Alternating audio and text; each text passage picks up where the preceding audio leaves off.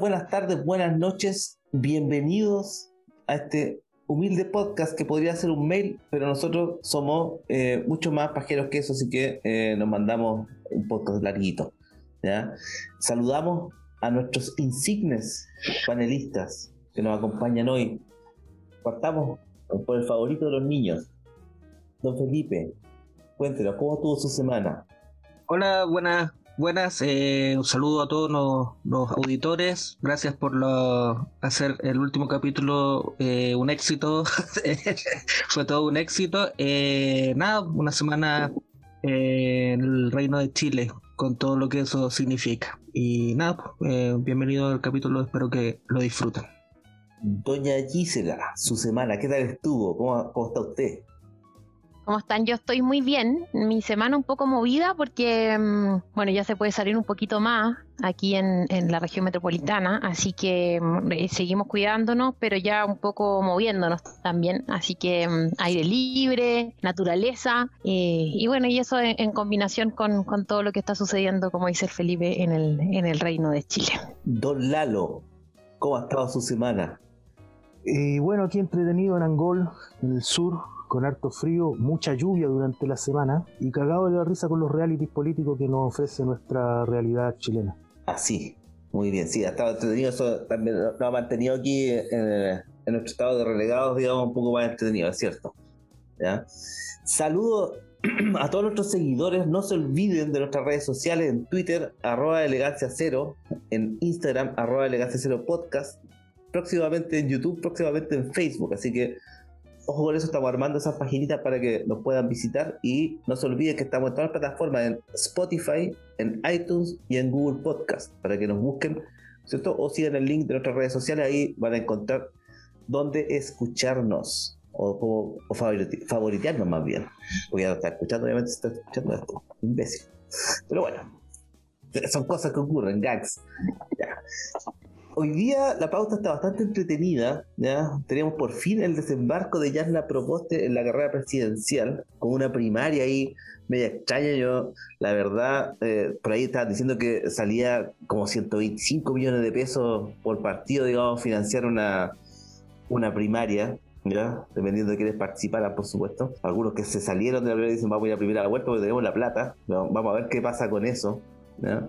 Luego de eso vamos con el reality favorito de todos, la convención constituyente, o el menos favorito de algunos de nuestros panelistas también. Vamos a ver qué pasa ahí, se está tirando el choque en algunas partes, entró a la derecha por la ventana a la, mesa directiva, interesante, ¿ya? Algo que no lamentamos, que encontramos interesante, pero no tanto, se murió Caradima, y el mundo está mejor por eso. Vamos a hablar un poco de qué otras cosas todavía están quedando impunes, qué están pasando piola hoy día. Y como bonus track, el tema de la semana, la negrita. No le han contado la verdad de esto. No le han contado la verdad de esto, así que ahora nos vamos a enterar al final de este programa. ¿Qué ocurre con la negrita? ¿Cómo fue eso del cambio de nombre? ¿Qué hay detrás de todo eso? ¿Fueron los masones? ¿El Ku Clan? Pronto lo sabremos. Comenzamos con el, con el primer tema de la noche. Yarna Proboste llega a ungirse como la carta más probable eh, que tendrá la ex concertación hoy unidad constituyente para enfrentar las elecciones presidenciales con dos candidatos que llevaron bastante gente a sus primarias y con un mecanismo que todavía no queda claro qué tal les va a salir para eh, escoger al que encabece la carrera presidencial desde ese sector. Partimos con optimismo. Doña Gisela, ¿qué pasa con esto? Usted, usted parece que sabe del tema de la señora Proboste. Cuéntenos. En cuanto abra la oficina de reclamo de la candidata Yasna Proboste, voy a mandar yo el primer reclamo porque llevamos meses encerrados eh, y se le ocurre lanzar su candidatura cuando la región metropolitana entra a fase 3. Yo andaba paseando, así que no pude verlo. Em, nada, bueno, ya lo habíamos anunciado hace un montón de semanas que era súper esperable que esto pasara. Eh, bueno, sucedió en Vallenar, em, una puesta en escena que me, pareció que pudo haber sido mejor. Em, eh, bien, hay personas del, lugar y todo, pero como que no hubo mucha preparación ahí, como que eh, no, se le dejó mucho hablar, se le interrumpió harto con el aplauso, yo creo que ahí como que... Mm, bueno, no sé, cuando, cuando piensas que, va a entrar alguien a la carrera y, se ha demorado tanto en hacerlo, uno se va generando unas expectativas, ¿no? Como, quiero decir, me, gustó la patrulla juvenil que acompañaba a Yana Proboste. gente nueva. Claro, claro, yo no, yo no sé, sí, claro, claro. faltó Perello malo, lo invitaron, ¿ah? se, se, se, pasaron de cagada ya. bueno, sí, también, también hay un detalle ahí en esto. Y bueno, y el amontonamiento también como la producción no, no hubo, esas cosas se producen, se preparan. Em, entonces, e, ella tenía que, dar un, golpe comunicacional fuerte porque eh, recordemos que también es una candidata que entra y todavía no se le cobra el como la, la, tarea, la tarea como base que existe hoy, que es el programa. Recordemos que incluso los gobernadores regionales tuvieron que presentar también programas y Yasna entra eh, y todavía no sabemos eh, si tiene programa, si no lo tiene. Mientras tanto, eh, Paula Narváez tiene un programa que dice haber construido, estar trabajando con más de 600 personas voluntarias de todo el país, etcétera, etcétera, etcétera. Pero bueno, Yasna ha tenido más trabajo que em, en, salir a explicar quiénes la acompañan en su candidatura. Entonces ahí ha estado como concentrada la atención de... ¿Puedo decirlo? Eh, ¿Puedo decirlo? sí, por supuesto. Dilo, por favor. Jorge Burgos. Así que bueno, eso como, como, como espectadora, digamos, eh, me, me, parece que, hay cosas que se, que se pudieron hacer mejor, sobre todo porque también ella en sus intervenciones como presidenta del Senado ha mostrado como una especie de solemnidad que no veíamos desde hace un tiempo en, en, la, en el nivel presidencial de la política, por lo tanto se esperaba también un poco eso, ¿no? que siempre está con, como con un discurso, sale a leer cosas, entonces este amontonamiento que hubo en, el lanzamiento de, su candidatura como que fue un poco como en contra de ese imaginario que debería ser como las personas que están preocupadas como de la República y de, y de la como todo eso que se extraña, ¿no? De, Ricardo Lago o, de esta de este ¿No extraño Lago? No, me refiero al estilo que quede. ya, entendí. Sí, eso. Eh, amontonado, yo creo que la platita del, del acto la estaban guardando eh, para pagar la primaria, porque sale, sale carita, ¿eh? así que no me pele la producción porque hacen lo que pueden con lo que les pasa. ¿ya? Eh, recordemos probablemente los raspados de hoy este año no estuvieron tan buenos como en otra ocasión. Don Lalo, sus impresiones respecto a esto mi impresión es eh, impresionante. no, más allá de lo anecdótico, eh, claramente, lo, como lo dice la Gise, nosotros ya estábamos esperando eso. Y, bueno, da lata porque en definitiva se sigue, se sigue cumpliendo el itinerario, digamos, de la clase política en función de recuperar la gobernabilidad después del... Y en eso voy a hacer, sé que voy a ser majadero, pero eso es lo que está sucediendo. Eh, lo interesante va a ser ver cómo se peina las otras fuerzas que están ahí, eh, me refiero al Frente Amplio y al... Porque aquí, para ser claro, lo importante va a ser la segunda vuelta. Y ahí vamos a ver eh, quién cómo se configura esta correlación de fuerzas electoral en función de lo que yo vengo diciendo, que yo creo que es muy probable que la, la próxima presidenta de Chile sea justamente la Yanna Proboste. Entonces... Eh, Anda apocalíptico usted, ¿ah? Sí, me parece que ella trata de aparecer, su discurso es el de que ella viene a renovar la política, eh, que ella es una de las luchadoras que ha querido renovar la política, pero uno sabe que detrás está el Burgos, por ejemplo. sí, claro, es un poquito... Eh, claro, exacto, entonces hay, hay, un montón de sujetos que son parte de la, del, del, del, problema de esta de, de, lo que significan los, los últimos 30 años y nos quieren pasar gato por liebre, digamos, ¿sí? Y, obviamente como la claro, bueno, la Narváez. No, lo hace, no lo hace tan mal, mandado a su manager Camilo Escalona a un programa el otro día. También cara fresca. Eso. Pero eso diría yo, ¿eh? Peñilillo también llegó. Ah, bueno, sí, bueno, sí. Se está mostrando, bueno, es que, bueno, así, solo dame 10 segundos para decir eso, porque si tú, si tú te das cuenta, empiezan de a poco a aparecer y a llenar el, el espacio televisivo, que es el que manda, digamos, eh, y ya, están apareciendo. Se están preparando, ya se viene, se viene. Eso. Don Felipe, desde la clandestinidad, ¿qué nos puede aportar? La aparición de Yarna Proboste es como el resultado de una comedia, una comedia de equivocaciones, que nadie, quería hacerse cargo de, la guagua, por decirlo de alguna forma. Esto partió con, con la el aborto fallido de, de primaria entre Narváez Jadwe y el Boris, eh, el PS como a los Charlie Chaplin, estos son mis, no sé, perdón, a los a los Marx, estos son mis principios y si no les gusta tengo otros. Eh, básicamente eh, aportillaron el intento de, construir algo por afuera del de, el antiguo binomio eh, y la democracia cristiana le responde de una forma muy demócrata cristiana que es con el puñal en la espalda. Narváez quedó totalmente fuera, fuera de, foco, fuera de forma, una, una candidatura que nunca prendió. Y ahora veremos cómo se rearma la, la antigua concertación. Eh, la idea de las primarias, que no son primarias, eh, no, no, no sé qué, qué tanto puede, puede movilizar a las personas, eh, excepto el voto troll, para que, para que Maldonado gane la primaria. Y básicamente Yasna Proboste es la candidata de, la medida de lo posible, de los mínimos comunes. No es una candidata que, personalmente yo le, tenga mayor aprecio. Eh, pero un hecho, un hecho relevante que, está pasando, que tanto Maldonado como, como Yasna Proboste y también con Peñalillo, que son, son miembros del gobierno de, de Michelle Bachelet, eh, una bachelit, bachelitización de esta, de esta elección, eh, un, fenómeno que es interesante, que, está, que está surgiendo. Y no sé qué tan, qué tan interesante sea eso, porque básicamente el legado de Bachelet son los dos gobiernos de Piñera. No, no, no sé qué que alguien quiera como revalorizar o reivindicar tanto la figura de, Bachelet. Los, negocios eh, inmobiliarios también, ¿ah? Claro, claro. no, lo olvidemos. Entonces, claro, Yarna Proboste es básicamente la última carta de, del Partido del Orden, que, no estaba muerto, que andaba de parranda.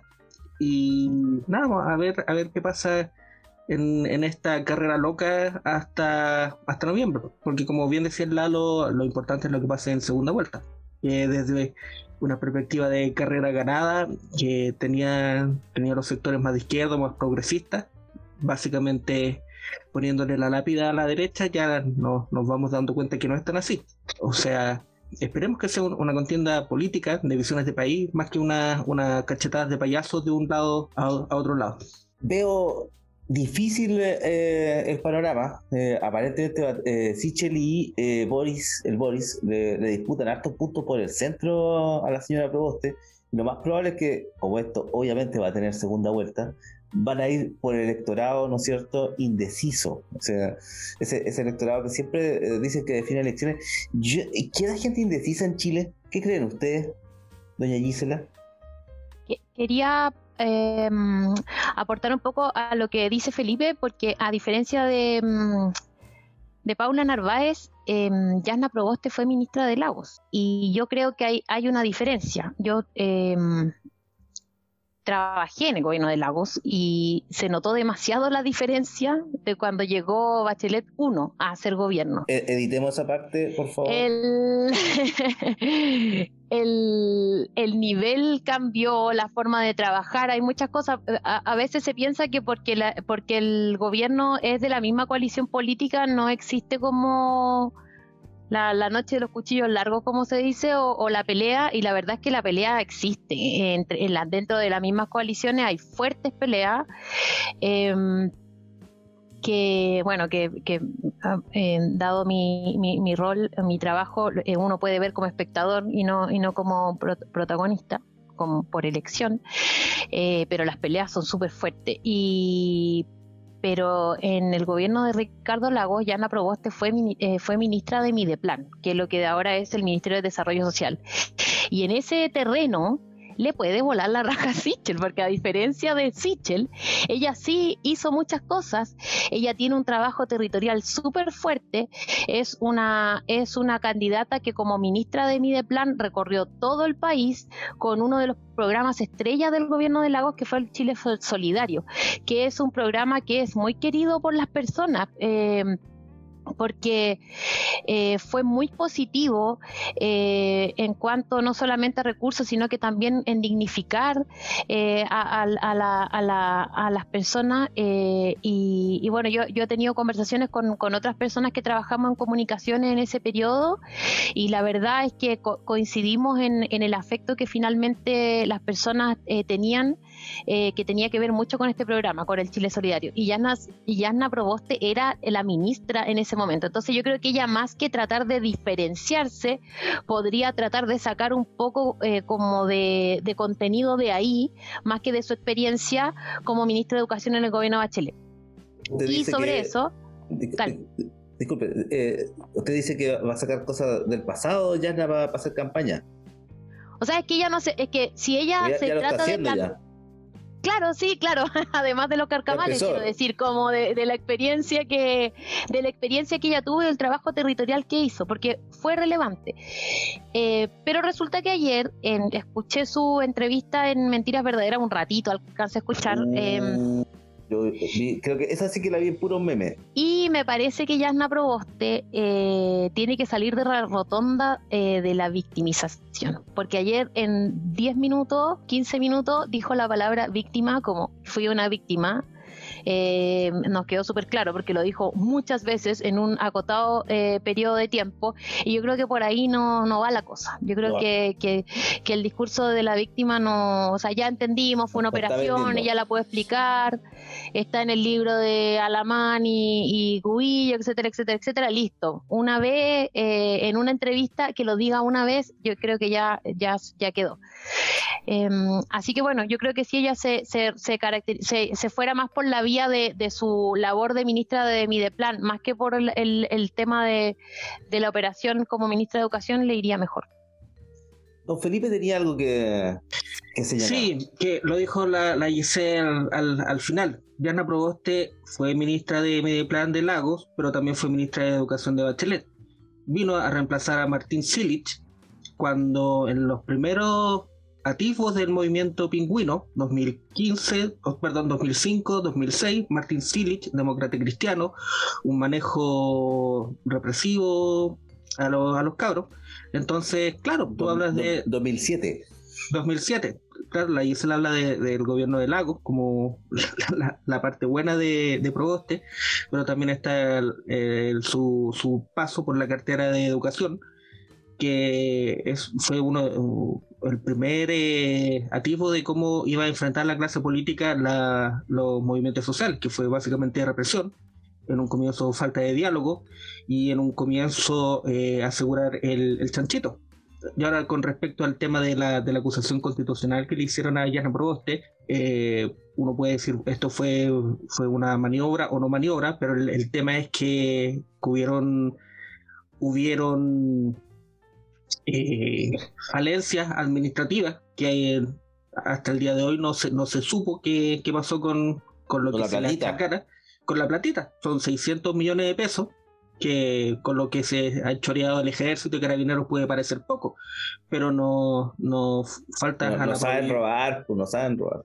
Claro, entonces no es, no es que, que le hicieran una, una maniobra política porque, porque se les cruzó un día, sino que hubieron faltas administrativas que obviamente dieron el pie para que la derecha se aprovechara y, la sacara. Eh, en un contexto precisamente que era ministra de un, un, ministerio, valga la redundancia, que en ese, en ese contexto era políticamente rentable pegarle con el tema de, los, de los pingüinos. Entonces, sí, eh, ministra de Lagos, pero también fue ministra de, de Bachelet. Y ahí uno, uno ve con, con, qué se quiere quedar.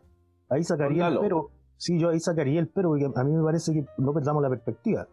Estamos hablando de 30 años de administración del neoliberalismo y ponerse a comparar el gobierno de Lagos con el gobierno de la Bachelet no me parece que sea oportuno en función de lo que se está peleando hoy día. O sea, no, insisto yo en el tema del contexto político de la coyuntura. Esta coyuntura se abre no porque a la gente le gusten las políticas que se han hecho durante estos 30 años, es justamente producto de esas políticas, y una de las principales políticas es la focalización de la pobreza para no resolverla y hacer concursable todo y postular por punto y con la famosa ficha CASI, que ahora se llama Registro Social de Hogar, Entonces, yo creo que ahí hay que tener ojo. Yo más, más bien entiendo que lo que está haciendo la GICE es dando una asesoría gratis de qué cosas debería hacer la, la Yasna Proboste y qué cosas no. E-, ella, ella cree que es gratis. Es, sí, después le, después Tengo que financiar esto. Va a tener pega, claro. No, yo, eh, yo lo, lo, planteo porque creo que es importante no perderse en el tema. O sea, yo justamente creo que estos buenos tienen esa habilidad de trasladar el, el, foco a que nosotros discutamos qué, al final qué es mejor. ¿Cachai? Y, qué, eh, el, el, típico mal menor. Entonces yo creo que en esto hay que ser súper claro. Como la película eh, Gringuito. exacto, son 30 años en donde además la Yanna Proboste fue, o sea, 30 años donde la Yanna Proboste fue parte de todo ese circo y de toda esa administración nefasta del neoliberalismo, que lo único que produce es, pobreza, digamos, pobreza estructural, eh, feroces endeudamientos, en donde se privatizaron los derechos. Entonces, yo creo que en ese sentido, creo que la, la, la, la jugada de victimizarse al estilo judío, digamos, de, de, la Yasna Proboste. No, no nos pongamos antisemita, por favor. No, yo estoy planteando. ¿Qué vamos a salir después? bueno, Israel, o sea, ¿no? bueno, Israel ha, jugado con esa coordenada de la, de la, del, del, país víctima, digamos, y les ha resultado bastante bien. Y, yo creo que eso es lo que está haciendo la Yasna Proboste, digamos, de, de, victimizarse en función de que efectivamente ella, ¿qué va a hacer, bueno, si tiene las manos metidas y, las patas metidas por todos lados con los 30 años de concertación? Eso. Muy bien, pero esto, sí, doña Isela quiere su derecho a réplica. Sí, lo que, lo que pasa es que como que mi punto en el fondo es, eh, volviendo al, capítulo anterior eh, del ancho camino del medio, es que yo creo que el, el, eh, la disputa aquí es Sichel Proboste. Los votos del centro se los van a pelear entre ellos. Entonces, entre una persona que teóricamente va a prometer resolver problemas graves que vamos a tener, porque también hemos conversado esto, la pobreza ha aumentado y los dos tuvieron el mismo cargo pero desde, desde esa posición la trayectoria de Yasna Proboste es mucho más eh, rica en cuanto a, bueno, no solamente en, periodo, sino que en qué se hizo, ¿cachai? Entonces yo creo que... Eh, ya sabemos en el fondo la... a votar en segunda vuelta. el profesor eh, Artés. Entonces, eh, eh, ahí, el, eh, ahí está la pelea en el fondo, como Yasna, sal de la rotonda, querida, sal de la rotonda de la víctima, ya lo entendimos, y afírmate de eso, porque ahí es donde podéis como pelear con Sichel y, sacarle la mugre, en el fondo. eso, es, eso es como el punto, sin perder de vista como todo lo que todo lo que decís tú, lo que, que, estoy de acuerdo, que en el fondo existe un, agotamiento y, y, bueno, y, el, y lleváis como esta marca de haber sido parte y ahí vas a tener que argumentar, como dice el Felipe, tener que defender eh, con ideas país eh, cómo quieres que esto, porque yo también creo que las personas cambiamos de opinión y me parece válido también ceder. Ahora es eh, en qué te basas para que te creamos y ese es la ese es, la, ese es el gran ese es el gran tema con estas personas, ¿no? De los partidos del orden. Yo creo que ya lo superficial cambia también lo profundo el desafío de, de Yana Proboste, yo creo que al contrario, no ceder, sino posicionarse. Eh, y si se va a posicionar desde el partido del centro, es lógico que, lo haga, pero no creo que el que, que sea su, su camino o su rol ceder. Eh, Otro No, o sea, yo, yo soy partidario de que de que le den, le tiren todos los palos posibles a Yarna Proboste y le recuerden todo su paso por el Ministerio de Educación, porque estamos en un contexto que, que hace que la gente tome posición por lo que hizo, por lo que dijo y por lo que está haciendo ahora. Y eh, con el tema de los mínimos comunes, que fue otro balón de oxígeno para este gobierno de mierda. Eh, su la medida posible. Exacto, sus antecedentes no hay que irse tan atrás, eh, hay que irse a meses atrás para ver en qué posición está Yana Proboste. Claro, le puede dar palos por la prensa Piñera, pero es como patear en el suelo al curado eh, meado, meado y cagado que, es este gobierno. Entonces no, no da, da puntitos, pero ya eh, es política. No, da mantequitas a.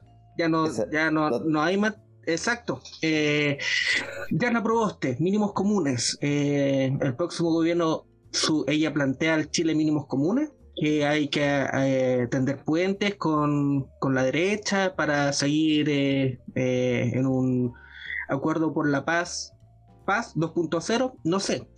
Yo creo que no tiene que ser, tiene que posicionarse frente a los temas. Y su posicionamiento hasta la fecha ha sido precisamente, como dice Lalo, seguir siendo parte de, la, de la casta que, administra este gobierno eh, desde, desde el gobierno de Patricio Olmo. Eh, y no es, no es casualidad que sea demócrata cristiana también. Eh, después vamos a, ver ese punto más, yo creo más adelante, cuando hablemos con el tema de las listas parlamentarias, pero la democracia cristiana, desde un partido que estaba totalmente desahuciado, ahora con muñeca y en el, precisamente en el contexto actual se van a erigir como los partidos que van a evitar eh, la debate que, van a querer evitar. Exacto exacto eh, se van a posicionar básicamente como el partido de centro, que permite, que va a buscar la gobernabilidad, y evitar a todos los monos locos que están afuera de... de los bárbaros que acechan Roma.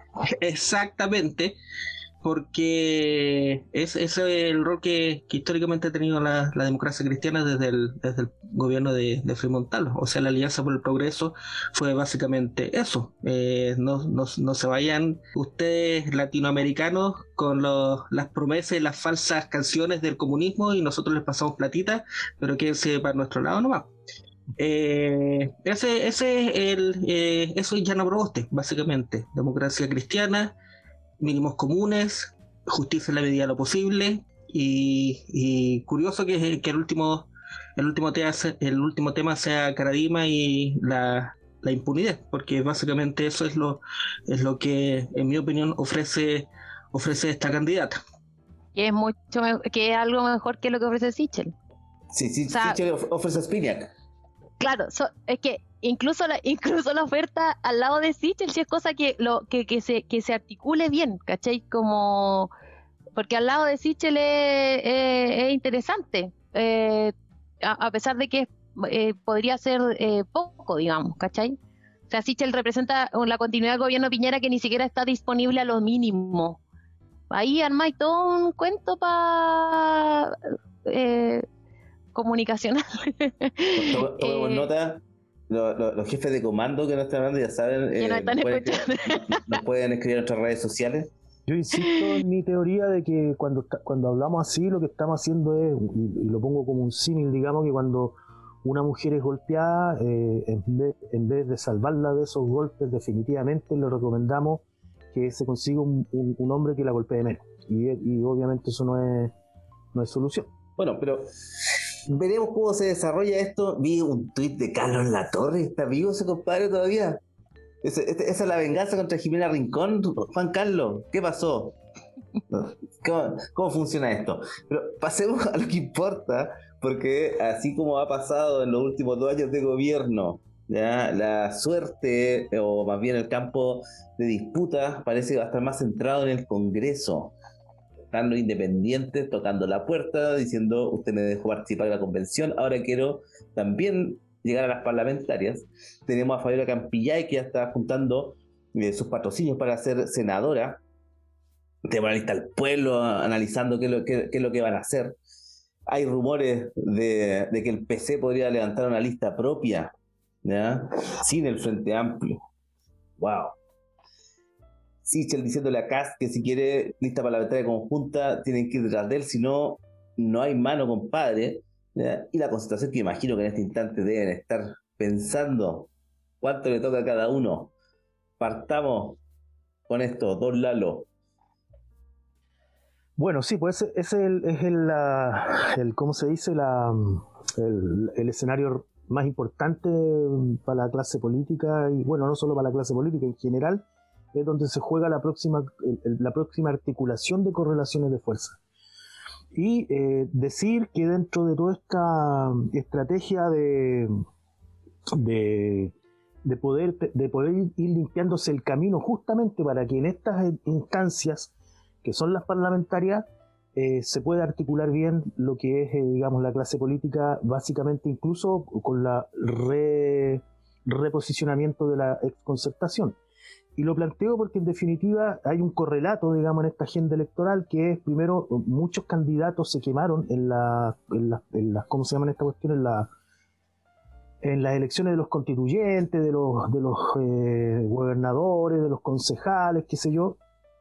Y eh, mientras guardaban este dulcecito para las parlamentarias. Es más, para el tema de la, de la convención constitucional, dieron, digamos, el, paso de eh, autorizar las listas de independientes, digamos, en términos legales, porque lo necesitaban en el fondo que toda la atención se dirigiera hacia ese esfuerzo y se quemaran ahí muchas naves, para después dejar, digamos, el camino más estrecho para las parlamentarias. Y ahí tenemos todo el tema, por ejemplo, de, eh, eh, bueno, cómo prácticamente va a ser muy difícil que se articule alguna expresión de pueblo eh, en, esta próxima parlamentaria, digamos.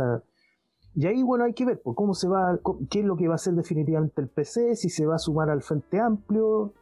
Eh, bueno, yo en realidad creo que el Frente Amplio se va a sumar a la ex concertación y detrásito el PC va a tener que ir porque al, PC no le queda mucho, mucho, mucho más que hacer, digamos. Y pensando sobre todo que la famosa lista del pueblo cada vez es menos lista y cada vez tiene menos pueblo. Eso. Doña Gisela. Sí, voy a, voy a, voy a repetir algo que, que, ya había como planteado antes, que yo creo que las listas parlamentarias son la prueba de, coherencia y de consistencia de las candidaturas presidenciales. Eh, el, partidos políticos, los movimientos y todos los que están tratando de participar no, no deben dejar de considerar que hoy en día la ciudadanía está mucho más informada, mucho más pendiente y eso es un desafío con, con, con, eh, para ellos, que me parece muy positivo, y, esperamos lo mejor, que lo, que lo resuelvan bien, porque entonces si volvemos a, ver nuevamente a los mismos de siempre, que va a ser muy probable, va a haber también ahí, yo creo que hay, no, sé, lo, lo, llaman como que el electorado está líquido, gaseoso, no sé, no sé qué decir. Que tengan la decencia de ponerse un bigote postizo por lo menos. Claro, yo creo que más que líquido, sólido, gaseoso, yo creo que hay una, hay una, hay una, hay una ciudadanía mucho más informada y mucho más pendiente que va a estar observando esto y su voto no es asegurado para nadie. O sea, va, eh, va a estar mirando esto de, de alguna manera. Obviamente que siempre pasa que esto es como cuando te encierran, lo, cuando te acorralan, digamos, los matones, que en un momento ya la ciudadanía se siente acorralada y tiene que elegir entre lo que queda, ¿no? Eh, pero antes de eso también hay, etapas y, y, esperemos que, se armen buenas listas. Ahora, eso es un desafío para para todos los para todos los sectores. Yo, bueno, lo que está pasando en la lista del pueblo también me, me, estoy ahí como mirándolo, la verdad es que no... Me, da un poco pudor eso. Sí, no, no tengo, Mira, me gustaría hacer más, como eh, construir una, opinión un poco más, porque estoy como procesándolo, eh, pero creo que están dando un poco como, no sé, creo que están ahí como un poco cagándole, igual eh, haciendo, haciendo unas jugadas que son riesgosas. Así que ahí eh, hay que seguir observando. Es una es algo en, desarrollo. No sé, Lalo, si queréis decir algo. Estoy como... Sí, no, solamente decir que me parece muy entretenido y digno de, poner atención porque estamos, estamos siendo testigos de la deconstrucción de la esperanza. Chan. Sí. Chan. Sí, sí. Don Felipe. Mm. Básicamente la, la, conformación de lista parlamentaria es una, una prueba de intenciones de lo que como dice la Yese, es lo que quiere presentar algunas de las fuerzas políticas en pugna que, quieren administrar el, país durante los próximos cuatro años, en un contexto de, de, cambio constitucional. O sea, no, no, no, no vislumbro que eh, el Congreso, tanto la Cámara de Diputados como menos la Cámara de Senadores, eh, ingresen en, la misma eh, lógica reformista de que, pensamos que vivíamos en el, país luego del plebiscito. Eh, como bien lo dice el, el, nombre del capítulo, el imperio contraataca, yo creo que al contrario, las listas parlamentarias van a, van a enfocarse a, proteger los restrojos que, que queden luego de, del término de, esta administración y básicamente eh, otorgar gobernabilidad y las, las, típicas palabras de buena crianza para, para que esto no se, no se termine de, de desfondar. Vienen por el bigoteado. Vienen por el, el bigoteado exacto, lo, lo, lo, que, lo que deja este gobierno Los de... ¿Ah? ¿Quién no la hizo? ¿Quién no la hizo? Lo, que deja este gobierno de Piñera, que, que en términos que el desprestigio de todas las instituciones, toda la, la Cámara se han salvado a, a, la base de proyectos populistas como, o sea, no, no populistas, sino populistas en el buen sentido de la palabra, en el sentido de las necesidades y las carencias que, que, que está pasando, que son los, los, retiros de los 10%. Ya esta semana empieza la discusión del, del cuarto. Cuarto retiro.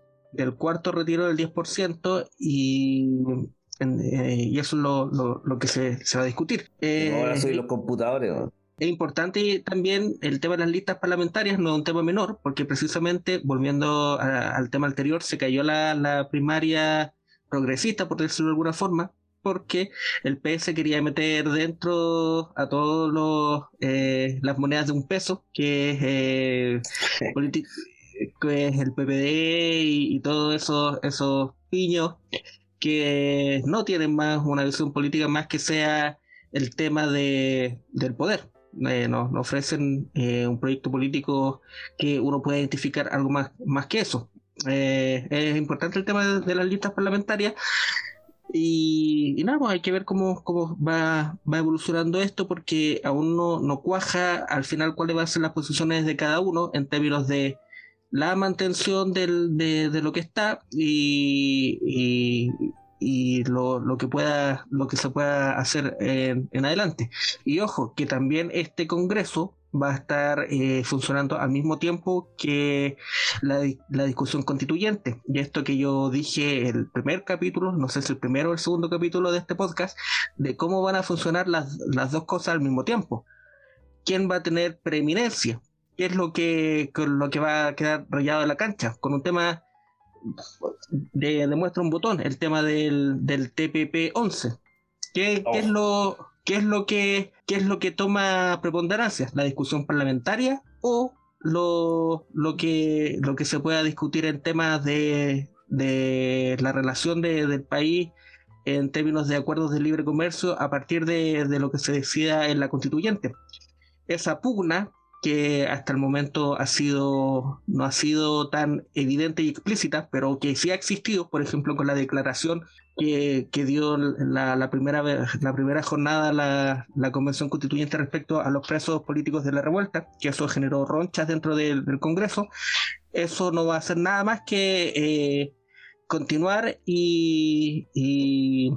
Ese fue el clásico toque de bola que hacía Marcelo Salas cuando iba, cuando iba a los tiros libres. Exacto. Eso, eh, ahí partimos así. Exacto. Yo creo que, que el tema va, va, a continuar. Y nada, hay, hay que ver cómo, cómo continúa esto. Hay que ver qué pasa. Yo eh, estoy cachando que en la elección parlamentaria va a haber mucho chópira, mucho botija, ¿ya? algún garganta lata por ahí, un come gato. Harto, harto, personaje, harta, harta gente que incluso pensamos que ya no estaba entre nosotros, quizás. ¿Ya? Pero mira, si uno, si uno, si uno lo mira, si uno lo mira en, en, en, en, bajo agua, digamos, y no solo en función de qué va a pasar en el momento, porque estas, siempre los procesos tienen una génesis que por lo general tiene una parte que es muy oculta, que está, que está muy por debajo, pero uno está siempre más preocupado por lo que se ve que es, digamos, el momento pix del, del asunto, en este caso, el, el día de la elección. Mm. Pero si uno, si uno se pone un poquito más minucioso, digamos, uno podría decir que lo mismo que está pasando en la Convención Constitucional hoy día, en donde el Frente Amplio y la Concerta le dan la pasada a la derecha, lo que se está jugando justamente es, se está construyendo esa correlación de fuerza que va a tener que convivir. Porque el problema no es que, eh, que, que, ay, que viva el Parlamento y que también viva la Convención Constitucional, sino que lo que tiene que pasar es que esas dos cosas tienen que estar eh, eh, en una sintonía eh, para el tema de la gobernabilidad. Por eso, por eso la preocupación de, recuper de recuperar la gobernabilidad. Sí. Y por eso la preocupación también de negar la subida de lo, lo, que podrían ser las expresiones de protagonismo popular. Va a haber harta tela que cortar esta semanita. Sí. Me gustaría mencionar un punto súper importante que, tocó Felipe em, sobre el TPP-11. Yo creo que en, en, los debates de, de, los parlamentarios eh, hay que tocar mucho ese tema, porque resulta que en Perú, mientras estaban todos esperando que se aprobara, que, se, que finalmente le, pasaron una boleta a, a, los peruanos, porque resulta que no reconocían a Pedro Castillo como ganador de las elecciones democráticas del país, pero el Congreso sí aprobó el TPP-11 antes de reconocer el triunfo de Castillo.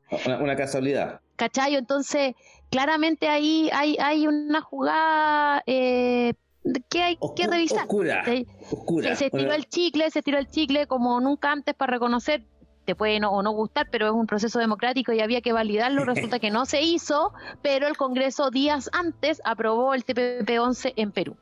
Además, considerando que la alternativa era una persona que está expresa por fraude al fisco y por apropiación indebida. Claro, alternativa uno. Keiko Fujimori. Claro. Pero bueno, eh, así, sí, bueno así, es la política latinoamericana, no la política mundial. En realidad, decía, no, no, piensen que se mejora la cosa, por si acaso. Y eso nos lleva al siguiente tema, ¿ya? de cortar el agua. Sí, dígame. Me faltó plantear algo del punto anterior y quería, no quiero dejar pasar, digamos que respecto a la participación de los independientes, y, que en algún, lo, mencioné a lo mejor a la pasada, que eh, hay muchos candidatos independientes que están esperando la votación de mañana. Bueno, ya cuando escuchen este podcast seguramente va a estar eso ya decidido, porque se vota eh, la famosa ley de listas de independientes para las parlamentarias. Que, que, visto los hechos, lo más seguro es que se o sea, no lo más seguro, lo seguro es que se vota en contra de esa ley, estuve viendo la sesión de la comisión que está viendo esto y los expertos que hablaban. Hay uno, eh, eh, para la risa, porque hay un experto que es abogado y él es abogado de partidos políticos y él habla de mis clientes. Al bueno no le conviene que haya lista independiente porque se, de, es un buen abogado, un tipo honesto. Se desconfigura la, lógica de los partidos. Pues entonces lo que están defendiendo así con, con diente y muela es justamente que no exista la posibilidad de, independiente y ponen un argumento que para mí me parece que es bastante interesante desde la perspectiva de ellos, que si se, si se le da la misma, digamos, nivel a los, a los independientes, se pierde de perspectiva y se, y se le bajan los, los, bonos, digamos, a los partidos políticos. O sea, en estricto rigor se estaría diciendo que los partidos políticos en realidad no son necesarios.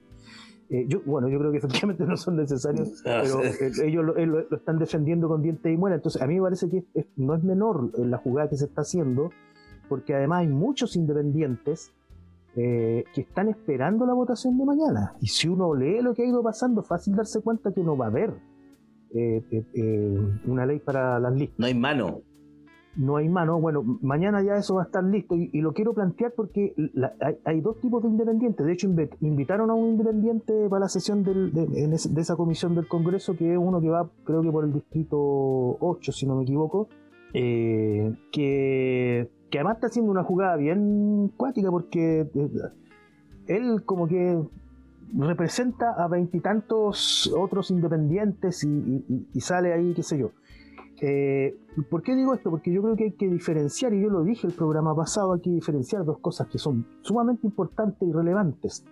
Eh, una, que los candidatos independientes, hay dos tipos de candidatos, dos grandes tipos de candidatos independientes. El que se levantó en la mañana y se sintió iluminado y se declara candidato independiente, o porque lo llamó un amigo, que le dice, oye, vos tenés pinta de poder presentar de candidato independiente, o la mamá que le dice a, la, hija, oye, tú eres tan bonito, mijito. Sí, a ti, uy, a ti la gente te compra calera, tenés buen discurso, qué sé yo, y, y en fin. O qué tipo de incauto que lo agarran las máquinas y los transforman en Su carrera de pastor no funcionó, mijito, pero como candidato a lo mejor le puede ir bien.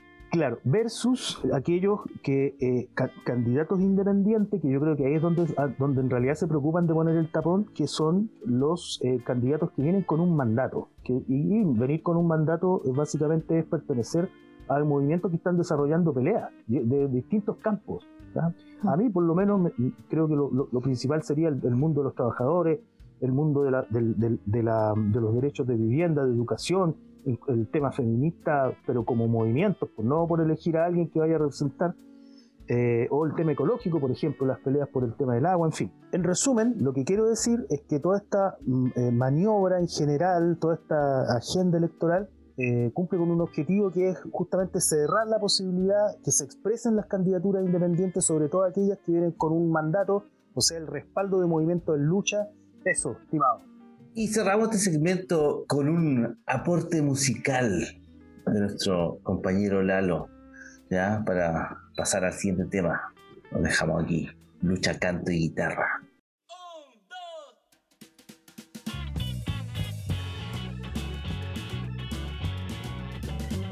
Los secundarios ya van primero, se van ganando dignidad popular. Miran de frente contra el cobarde que más encima los quiere gobernar. Son estos niños que van gigantes, patria valiente contra el capital. Las manos limpias, ojos atentos, haciendo historia con toda razón. Son heroica resistencia, porfiada altura de soñar.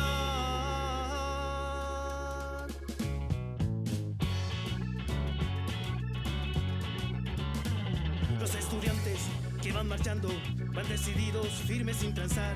No tienen miedo y son valientes, van defendiendo su poder popular. Llenan las calles con sus colores, con su alegría al combatir. No quieren lucros, no más promesas, no más migajas para negociar. Son heroica resistencia, porfiada altura de soñar.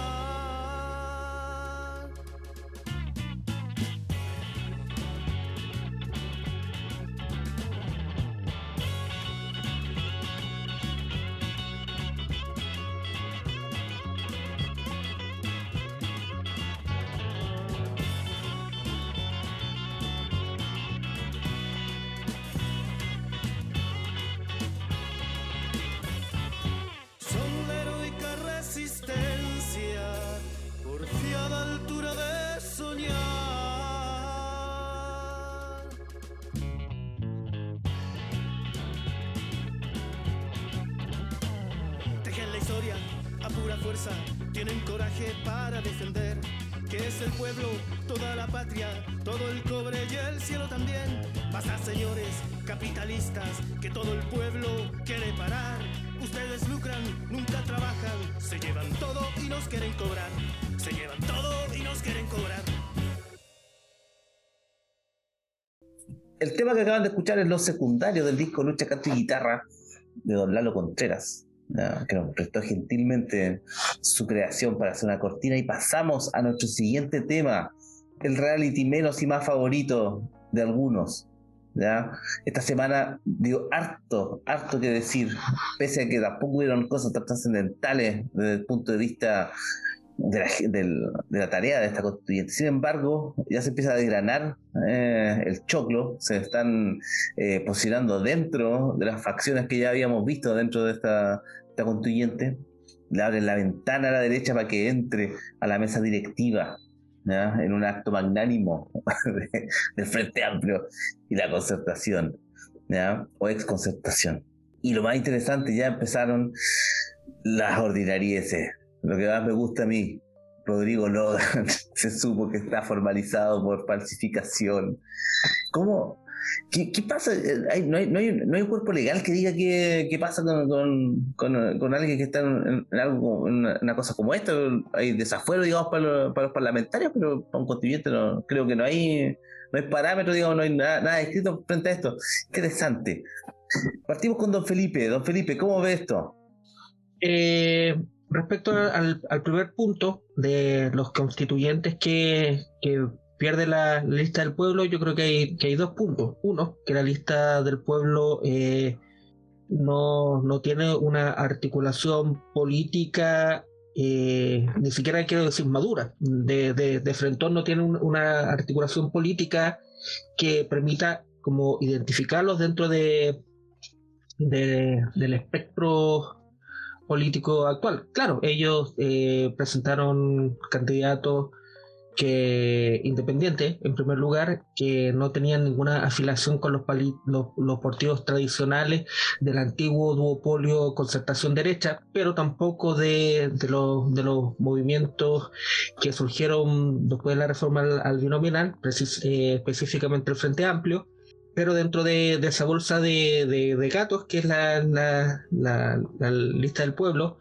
eh, se, se, bajaron estas, estas dos personas con el, con el argumento de, que la lista del pueblo es como demasiado ultrona, por decirlo de alguna forma. Que yo creo que. Conflictiva, conflictiva. Conflictiva, exacto. Y yo creo que va a ser. Eh, demasiado cerrado, dijeron. Demasiado cerrado, que va a ser como el, el, el enmarque que, que, yo creo que durante todo este, este segmento del programa, entre los ultrones y los dialogantes. Eh, me parece, me parece un, pésimo gesto por parte de, de las personas que, que renunciaron a la, a la, lista del pueblo. Yo creo que debería, debería ser como... No es la forma. No, no es la forma exacto. Uno se, se presentaron, ganaron eh, su, su postulación porque se presuponía que, que compartían algunos de los, de los valores que de esa lista, precisamente independientes y, tener alguna, alguna simpatía con lo, con lo que había pasado luego de, del 15, del 18 de octubre, mejor dicho. Un poco, amplio el paraguas, ¿eh? eh, exacto, la, demasiado, de, demasiado amplio y nada, pues, no, no, no habla muy bien de, de, la lista del pueblo, eh, la falta de un, de un, proyecto político en común que permita identificarse a sí mismo como, como actores importantes y que los haga diferenciarse del resto y que al, mismo tiempo provoque un sentido de, identidad dentro de, los, de las mismas personas que ganaron un, cupo un cupo ahí. Es, fácil eh, ponerse chapa ajena y después, después descartarla a conveniencia. Yo creo que eh, la, la parlamentarización de, de, la constituyente es un fenómeno que cada vez más recurrente y, y que le va quitando aún más de el carácter eh, refundacional que tenía que tenía en un comienzo esta idea, o al menos la, la idea que, que, nos, que nos vendieron. Esta, esta copa ya la vimos, doña Gisela.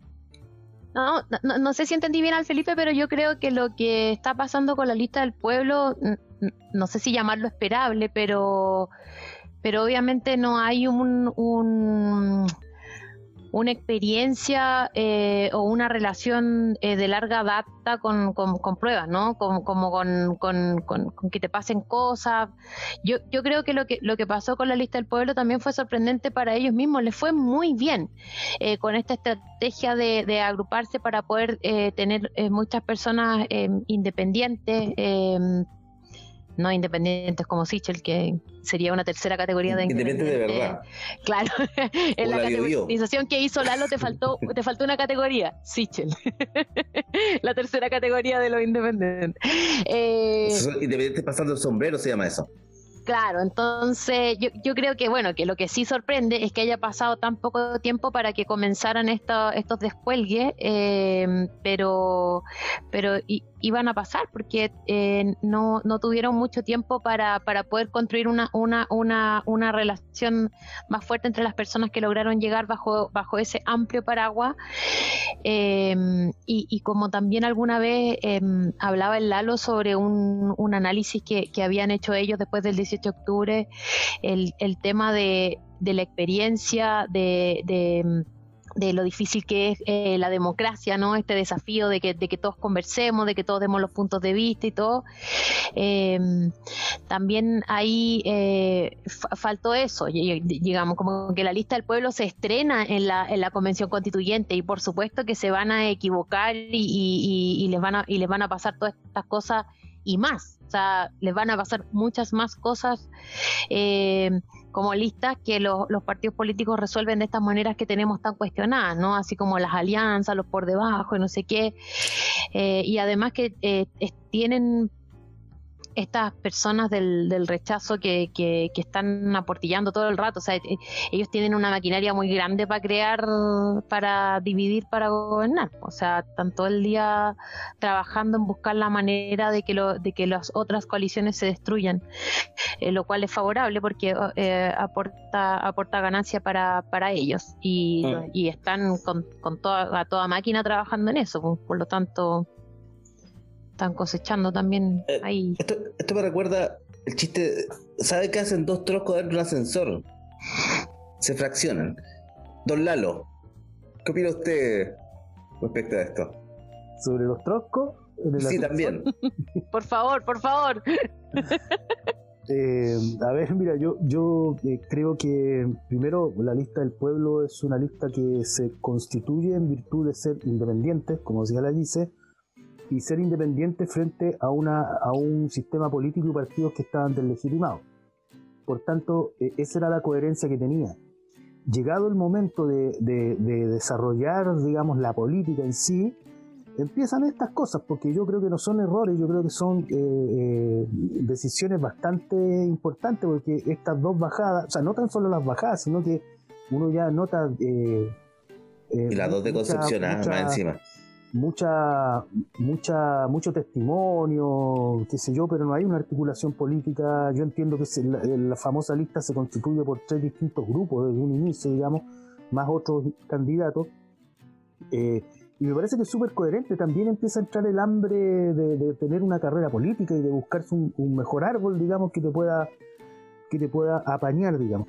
Yo lo que quiero eh, plantear es que eh, lo que me parece es que ya prácticamente lista del pueblo como tal eh, va, perdiendo va perdiendo fuerza, digamos, aceleradamente. Se está desvalorizando la marca. Claro, y creo que en definitiva escucha, ¿cómo decirlo? Las esperanzas que, tenía, por ejemplo, la GIS en los primeros programas respecto a la lista del pueblo se va cada vez, cada vez tiene menos piso, digamos, esperanza.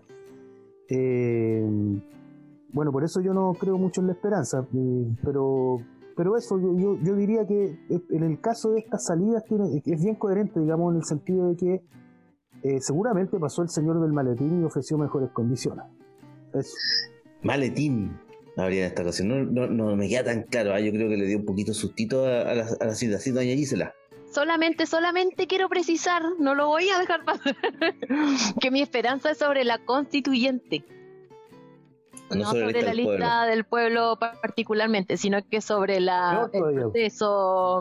todavía, pues mira cómo va a quedar la correlación. Eso me lleva a de esperanza la constituyente. No aclare que oscurece, dice el, el dicho. A propósito de, la esperanza de la constituyente y como proceso y todo, eh, tenemos nueva mesa directiva, ¿ya? Y eh, se ha integrado a la mesa directiva, o se va a integrar probablemente porque todavía falta que voten, ¿ya? Eh, un director, o más bien un vicepresidente proveniente de la derecha, muy probable. Hoy día fue rechazada la votación papal como método de definición de, de la vicepresidencia, y pasamos a el respaldo, es decir, con patrocinio van a escoger a los integrantes de la mesa directiva. ¿ya? Eh, interesante, don Felipe, ¿qué opina acerca de esto?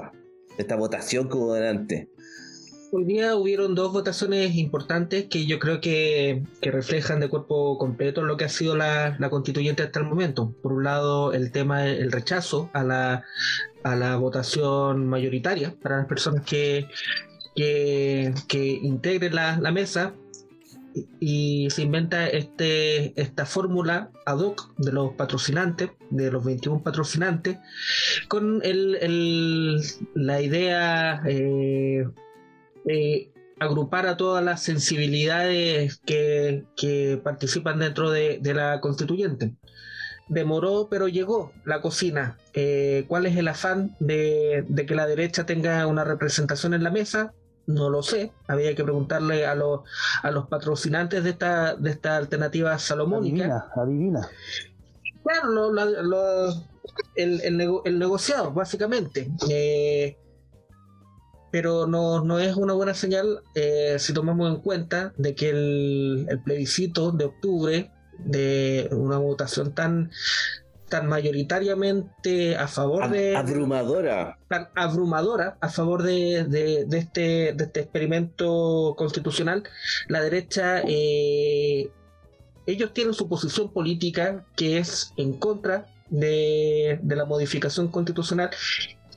Incluso eh, están en contra de, de una, de, una nueva constitución, eh, así lisa y llanamente.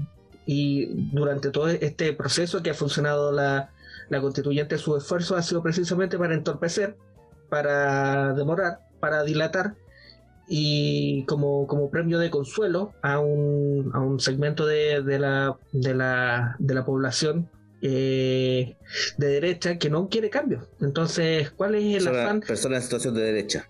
¿Cuál es el afán de mierda ecuánime de seguir eh, eh, dándole eh, cabida a grupos que no quieren cambio, que no quieren modificaciones, que no quieren eh, que esto avance, que el- no quieren que el país deje de ser desigual, que no, que no quieren que los empresarios sigan siendo unos chupasangre, que no quieren que la gente siga viviendo en condiciones de mierda. ¿Cuál es el afán de esta ecuanimidad? Eh, el Que El- está- el- pero eh, Es la versión mala de cuando te eligen al último en una pichanga. Es, es que, eh, es que más encima, ya, pero si no te eligen, está bien. Pero si no, si no lo, si no eligen a uno, al menos, van a pararse a la orilla de la cancha y van a tirar piedra y no van a dejar que el partido se juegue. pero lo van a hacer igual. Lo van a hacer igual. Porque Yo creo que este, Es que- se, van a quedar tomando igual en la orilla, sí. este- O sea, este- imagínate, Este es un grupo de Vamos a hablar un al Frente grupo, Amplio, por favor. un grupo político, un grupo político que ha demostrado durante toda la historia de este país que cuando las cosas no les gustan, ellos no conversan, sino que hacen golpes de Estado, hacen masacres y matan gente. Eso es, es lo grave de, este tema y lo, lo que a mí personalmente me da rabia.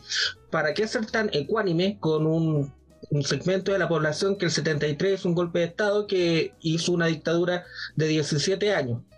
¿Para qué ser tan ecuánime que desde el, el diez- el 18 de octubre volaron ojos, cometieron violaciones a los derechos humanos, no quieren una nueva constitución, no quieren nuevas modificaciones? ¿Para qué ser tan, ecuánime? Eso es ir a tu, a tu abusivo y no, no decirle, oye, deja de pegarme, sino eh, pégame despacito. O no sé. eh, O Pégame uno. Pégame uno solo. Pégame uno solo. No, no, no encuentro. Y aparte es un falso debate porque la derecha participa dentro de este tema. Tiene sus constituyentes, son minorías, pueden dar sus opiniones, pueden presentar sus mociones. Mm. Entonces no es, no es que no estén representados. Eso yo es creo que ahí, ahí lo que yo podría de- decir tres hechos que grafican ya no un error, porque al principio lo llamaban error, sino que una conducta política bien definida. Primero, el acuerdo del 15 de noviembre. Segundo, la votación de la famosa ley antibarricada.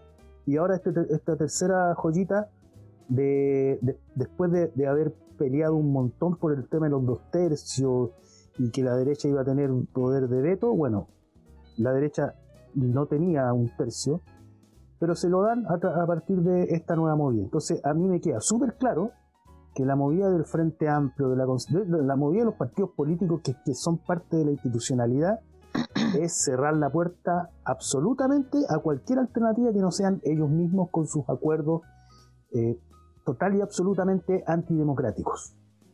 pero no podría ser también una estrategia de que si los sacas completamente y no le das participación, tampoco van a dejar que avancen los procesos y, y es probable que acaben con ellos de manera radical. O sea, en el fondo están en la, en la constituyente. Son el 20, 20 no son el tercio, pero son un 20% o 25%, no sé. Yo creo que en esto o queréis ganar o no queréis ganar nomás. Ese es el tema. Y yo, Pero son, me- pero son nueve, parece- son nueve, son nueve puestos. En la, la, la, la, y, y, y, y sería uno, Pero ¿por ¿cachai? qué van a tener representación? Lo que pasa es que se está, se está replicando lo mismo que ha pasado durante 30 años, que la derecha está sobre representada. Y eso tiene una explicación. Yo entiendo lo que tú dices, Gisela, y lo creo un poco ingenuo. Porque en definitiva, lo que se, está, se le está dando representación a algo que no tiene por qué tener representación. Y como dice el Zúñiga, si uno agarra el evento del, famoso plebiscito que fue 80 a 20 y re- resulta que la famosa convención constitucional no representa ese 80 a 20. Ese es el problema. Y están jugando a que no lo represente. Y están jugando los mismos que se supone que estaban del lado del 80. Una, es, es una historia vieja eh, en la política en general. ¿ah? Eh, la- el, tomar posiciones a veces genera estos Frankenstein que uno de repente deja de entender un poquito, aunque en realidad lo entiende. ¿ya? ¿Cómo viene esto? Yo, mi apuesta es que la derecha sube dos a la mesa directiva. Uno de ellos, eh, Harry Jurgensen, que lo, lo habían postulado a la presidencia, y el segundo va a ser Hernán Larraín Mate. Eso es lo que creo yo. Esos dos van a estar eh, en la mesa directiva sentaditos. ¿ya? Vamos a ver qué, qué sucede, cómo se desarrolla esto. ¿ya? ¿Algún eh, pronóstico para el cierre de este tema, don Felipe? mi apuesta es Marcelo Cubillos y Antonio eh, Arturo Zúñiga. La derecha ya, ya sabe que puede pasarle las bolas por la cara a todo el, a todo el resto del, de la constituyente. Le aceptaron. O sea, están heteronormados, hay otras cosas que te pueden pasar por la cara también. Claro, ah, respecto a los heteronormados, eh, el tema de, de, la, del afán de que todo sea paritario, de que todo sea paritario, eh, me, me, provoca uh, desde parte de la retaguardia patriarcal eh, nuevamente que las discusiones que se están dando son de son de forma, no de fondo. no, no considero que, que, algo sea paritario tenga un, un valor valor por sí mismo. Si las dos personas que van a ser, no sé, Marcelo Cubillo, Marcela Cubillo y por el otro lado Pablo Longueira, eh, lo, paritario es una mierda, no, no, tiene, no, no da lo mismo. Eh, eh, y estos grupos, eh, y aquí voy a ser ultra controversial, estos grupos feministas como más radicales, por decirlo de alguna forma, quieren eh, negar la historia de los trabajadores del salitre, de la explotación de los trabajadores del salitre, la historia de los movimientos sindicales, la historia de los movimientos de los trabajadores de Lota. O sea, está bien que la, la mujer ha sido históricamente postergada, en términos políticos, en términos sociales, en términos de derechos. Eso lo entiendo y, me parece perfecto todas estas reivindicaciones, pero que el tema sea solo paritario, no vaya, no vaya con un discurso político un poco más, más profundo que eso, que son las contradicciones del, del, modelo que tanto hombres como mujeres eh, enfrentan obviamente desde su perspectiva hombres de mujeres, pero es una cuestión que, hablamos anteriormente, que son los explotadores y los explotados. Eso no, no, creo que, que, respete mucho ni credo, ni raza, ni religión. Eh, bien por las, las, que ganaron hoy día la votación paritaria, pero el mismo día también eh, se creó una fórmula electoral específica para que la derecha no teniendo los votos para, para presentarse, eh, igual fueran premiadas con representación en, la mesa en la mesa de la, de la convención. Eh, y, eso son los lo grafica de, de, cuerpo entero lo que está haciendo la, la constituyente hasta el momento, que es eh, están haciendo un esfuerzo extremo y, y, aunque aplaudirlo por, por ser un ingenioso, ingenioso. Un, mini congreso eh, y repitiendo todos los vicios de la política de mierda de, de, Chile desde, desde la transición, que eh, arreglémonos entre nosotros. Yo quería plantear algo ahí al respecto. Eh, eh, mira, voy a ponerme voy a hacer un, un, ¿cómo se llama? Voy a ponerme un recuerdo, dos recuerdos. Yo respecto al tema del feminismo, eh, primero, respecto al tema de la mujer. Yo, si un weón le pega a la, mujer, yo le corto las manos. Punto uno. Al empresario que no le pague lo justo a una mujer, porque la menosprecie, porque le va a pagarme porque no es hombre, lo meto a la cárcel. Dicho esto, eh, quiero plantear un elemento que, no, es menor porque eh, entra dentro de la configuración general del último periodo de la historia, que es justamente que estas peleas que se incluso se plantean a veces como minoría, la minoría sexual, el feminismo, la ecología, son incentivadas y pagadas eh, por, gente como el famoso, ¿cómo se llama este gringo que pone plata, puso plata hasta en Revolución Democrática, el George Soros? Entonces, eh, yo soy el primero en defender eh, la importancia de la lucha contra la explotación y el maltrato a la mujer. Soy el primero pero lo saco de la órbita de estos hueones que están hoy día eh, llevándose las cosas para la casa y eh, tratando de eh, incentivar que no se peleen las cosas de fondo.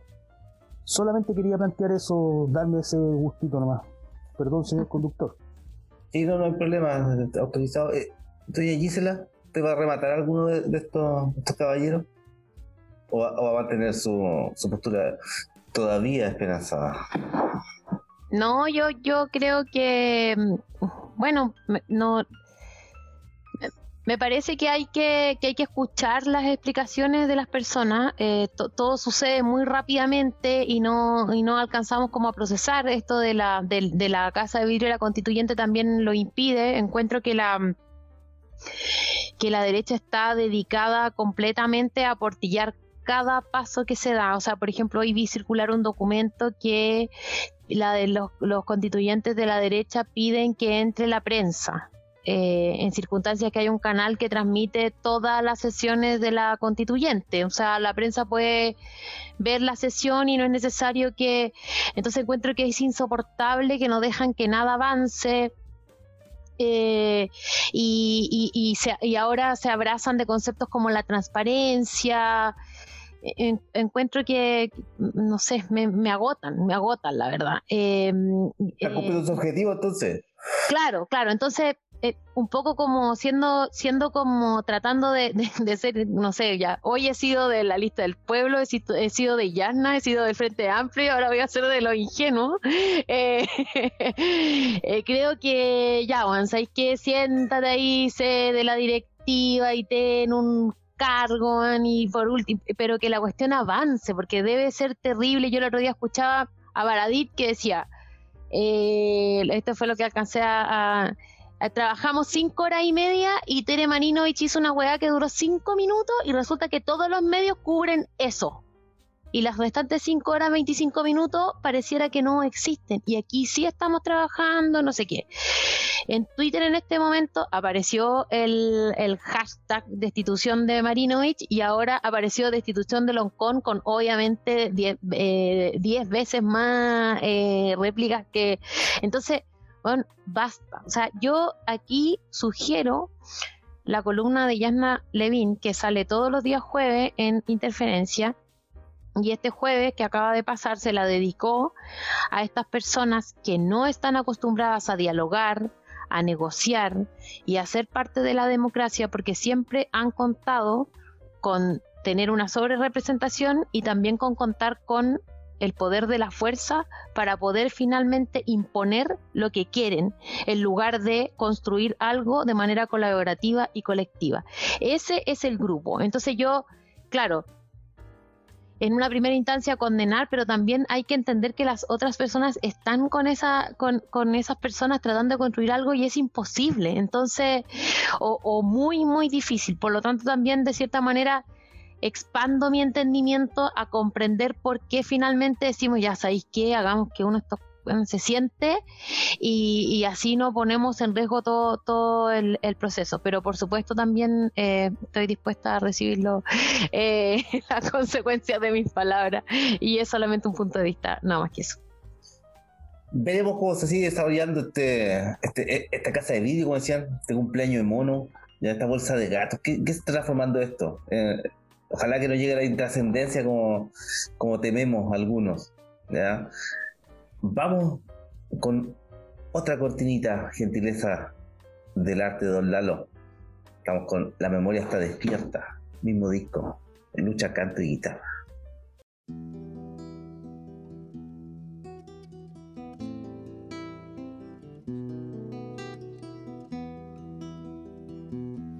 La memoria está despierta no me deja dormir. Tiene insomnio de recuerdos, no se quiere morir. Tiene miedo del olvido que las echa sin piedad. Con abrazos a la fuerza, pues la quiere matar. Y los nombres que ella lleva nos gritan desde adentro, no se olviden del recuerdo, que es la sangre de los pueblos, no se olviden del recuerdo, que es la sangre de los pueblos.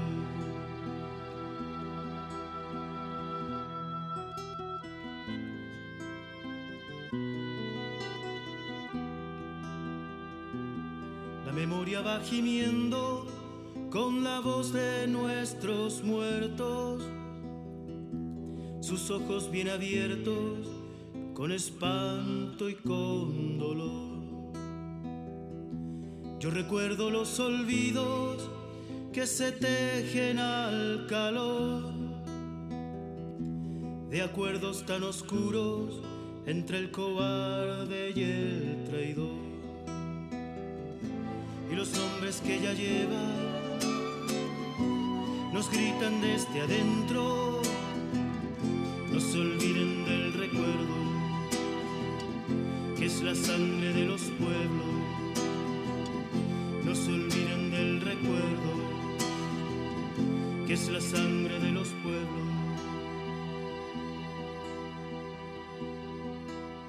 La memoria bien herida, torturada, reprimida por soldados de la patria que la quieren matar. La memoria está despierta, no me deja dormir. Tiene insomnio de recuerdos, no sé querer morir. Tiene insomnio de recuerdos, no sé querer morir.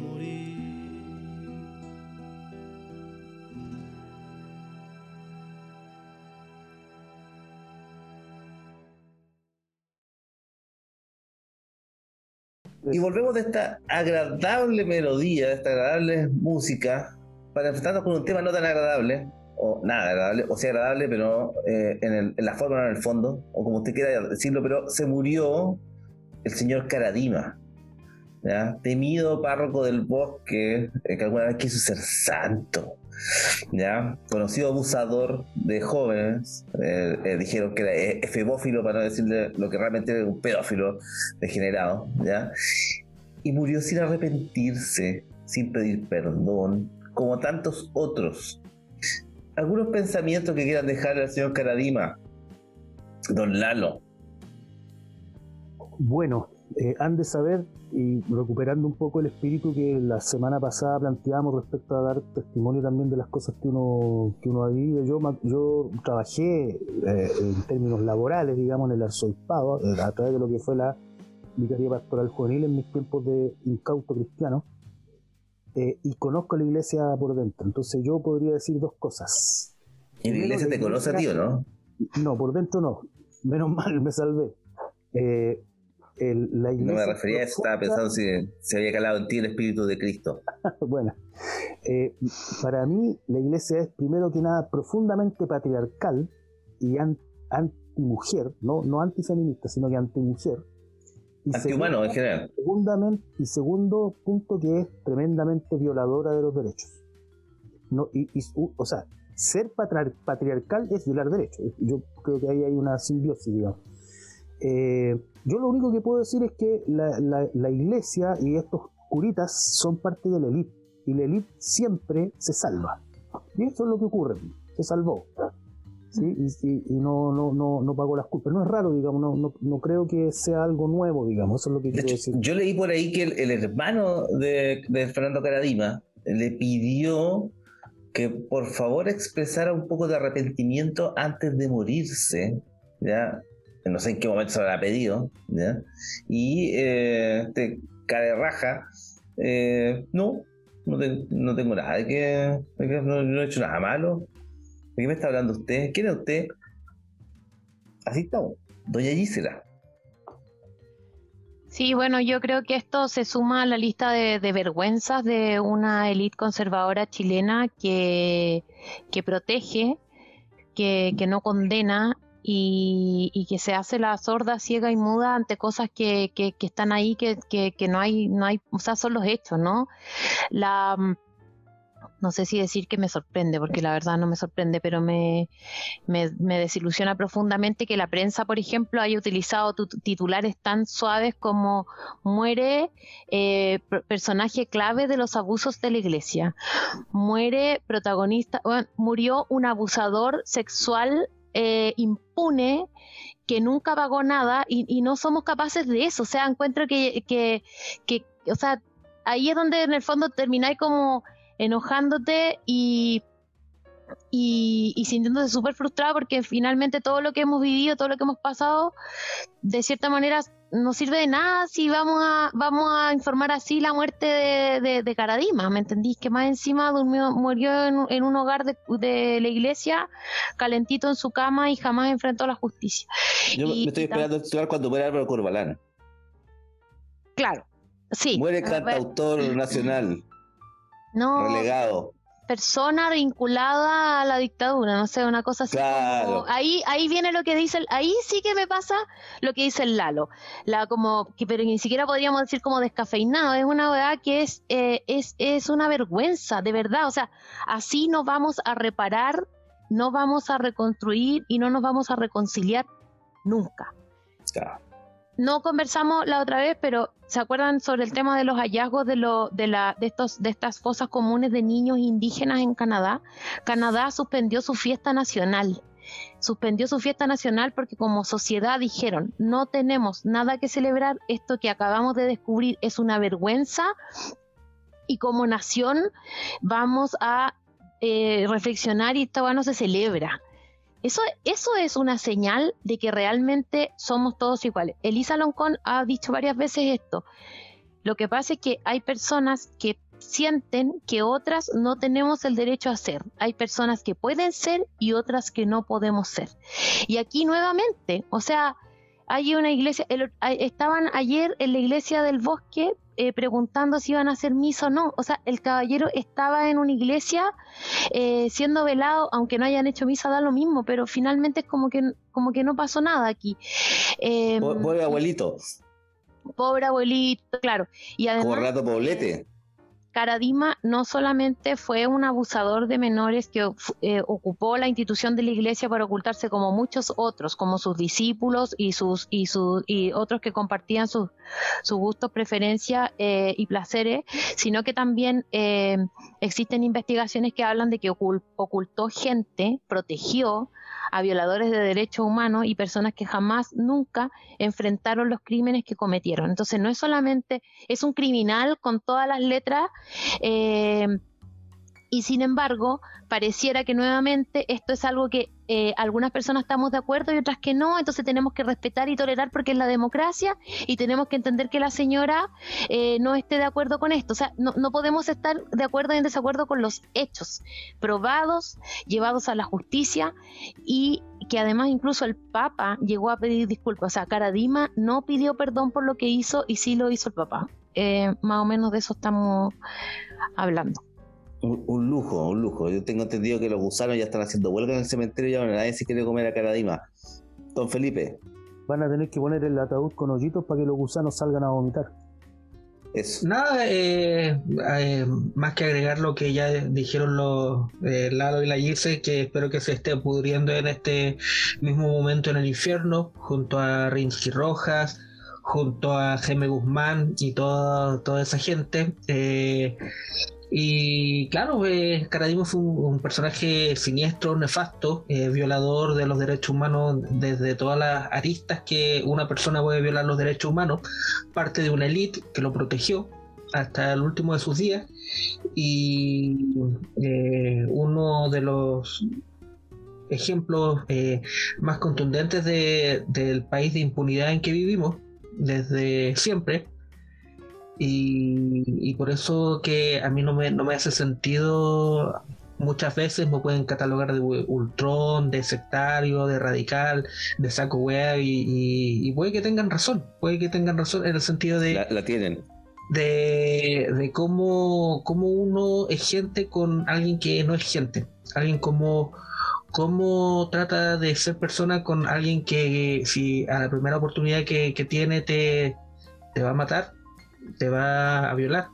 O sea, una de, una de las peores cosas del mundo, yo creo que es una persona violador de niños. Eh, no, no, no, me hace sentido que, en, qué, en qué mente un, alguien puede relativizar esos crímenes, puede, y, como decía la Jesse al final, eh, el loco fue una mierda. Y eh, qué bueno que esté muerto y el mundo es un mejor lugar con este, con este infeliz muerto. Pero aún siguen las, las personas que, que creen su visión de, país, su visión de moral, y esas personas están en, en nuestra en nuestros trabajos, están en nuestras familias, están eh, redactando la constitución, o sea, eh, el, el, enano del fascismo que, que algunas personas tienen dentro existe y hay que estar combatiéndolo día a día, porque no combatirlo es precisamente contribuir a la, a la impunidad de que, está, que estamos que estamos eh, como criticando o, haciendo notar. Eh,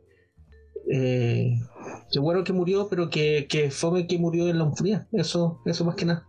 Eh, veamos si la, Lucía Iriar eh, dura más que nuestro podcast. Ah, eso sería interesante saber qué va a pasar cuando, cuando se vaya la vieja.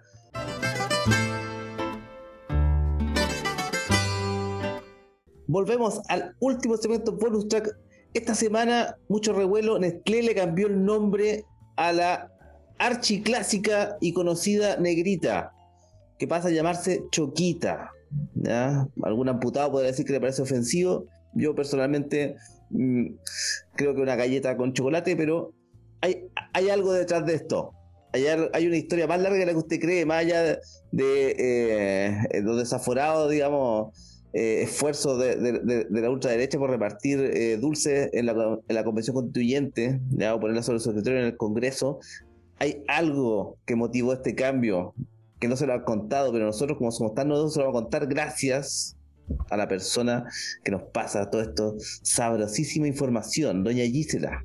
Sí, me, me, me, llamó la atención esta semana como la mm, ola de personas opinando respecto a esto, eh, pero sin eh, un, contexto o un fondo que tampoco aportó mucho la empresa Nestlé, quiero decirlo, el, comunicado es bastante escueto y breve en circunstancias que podrían haber explicado un poco más. Eh, tampoco vi em, no sé, me, me habrá faltado chequear el diario financiero que haya salido como el gerente general de Nestlé Chile a dar una explicación más allá de un comunicado eh, y, había material para hacerlo. Em, y em, hoy en la mañana estaba escuchando un podcast que, respeto mucho, que también se dio vuelta como 20 minutos y tampoco explicó muy bien eh, cómo venía, así que lo investigamos para usted. Es que teníamos tiempo de investigar. Entonces, eh, bueno, pero eso se lo pueden permitir algunos, ¿no? Nosotros eh, no. Esto surge a partir del asesinato de George Floyd el 25 de mayo del año 2020. George Floyd era un ciudadano norteamericano afrodescendiente que muere en manos de la policía porque eh, se le se le no sé, se, se, piensa que, va a atacar y la persona parece que eh, finalmente tenía un problema de, salud mental, el policía lo ahoga, lo tiene mucho tiempo como eh, bloqueado, digamos, en el piso y George Floyd muere. Y esto eh, levanta un movimiento o, o, incrementa el malestar de una población que ya venía manifestándose hace mucho tiempo, pero la muerte de George Floyd resulta ser un gatillador y entonces en el mundo nos enteramos, porque los problemas raciales en Estados Unidos han existido durante mucho tiempo, pero en el, en el, en el mundo nos enteramos de esto y de la existencia eh, y surge el movimiento Black Lives Matter, que, que, ha sido muy, muy importante. Y a partir de este, de este movimiento, em, las eh, muchas compañías, empresas, equipos deportivos y una serie de cosas que eh, estaban como muy establecidas y que ya venían siendo criticadas comienzan a, enfrentar la necesidad de cambio. ¿Por qué? Porque son el reflejo de imaginarios eh, discriminatorios, raciales y violentos también. Eh, por, mencionar eh, algunos casos, por ejemplo, equipos de básquetbol de, Estados Unidos que llevan em, los nombres, eh, por ejemplo, Redskin, que era una... una, una rojas. Claro. Y por ejemplo hay un grupo que se llama Atlanta Braves que tiene como un H en el símbolo, entonces como que todos, bueno, todos empezaron a solidarizar con el movimiento Black Lives Matter, pero el movimiento les responde, bueno, si ustedes están solidarizando, entonces mírense ustedes mismos y dense cuenta que son parte del problema y que tienen que cambiar, porque ustedes mismos hacen eco con sus marcas, con sus mascotas, con su eslogan, etcétera, con su gráfica de esto que nosotros no queremos tolerar más. Y es así como la empresa eh, Nestlé, entre otras, eh, voy a mencionar Colgate, PepsiCo em, y Mars, por ejemplo, que es una empresa que, de, de, de, dulce claro, se suma también a esto y a partir de junio de 2020 comienzan todas ellas a anunciar que van a, realizar em, revisiones y cambios en, en, sus marcas. Entonces, lo que acaba de pasar con la negrita, que se acaba de anunciar la semana pasada, forma parte de una estrategia global de la empresa Nestlé, que es la empresa eh, de alimentos más grande del mundo, aproximadamente produce el 50% de los, eh, de los alimentos en, las, en, los, en, los, segmentos que, que participa, tiene el 50% del mercado, y entonces Nestlé anuncia en junio del 2020 la revisión de su portafolio, que son 2.000 marcas y 25.000 productos, para identificar entonces si es necesario cambiar el uso de imaginarios y lenguaje eh, que afecte entonces a las personas, porque en el fondo dañar a las personas no está dentro de, sus valores. Y si se llegase a detectar que alguna de estas marcas o productos lo hace, ofende, violenta, etcétera, inmediatamente debe ser renombrado y diseñado. Aquí la asesoría la lo vendría siendo para, para el equipo de Nestlé Chile, ¿no? Como, eh, eh, entonces, eh, eso es ah. lo que, eso es lo que, eso es lo que pasa. Hay un caso más grave que eh, se cambia el año pasado, que es que en Colombia Nestlé producía un, un chocolate como un bombón. Un empolvado que se llama Pablito.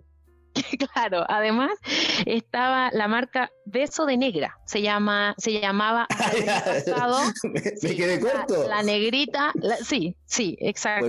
fallaron, fallaron por una letra, ¿ah? fallaron por una letra. Eh, en, eh, también tenían el red el red skin que lo cambiaron y una marca que se llamaba Chicos que apunta como al, imaginario latino, ¿no? No quiero, no, quiero eh, saber, quiero saber qué era. Supongo que algo de chocolate.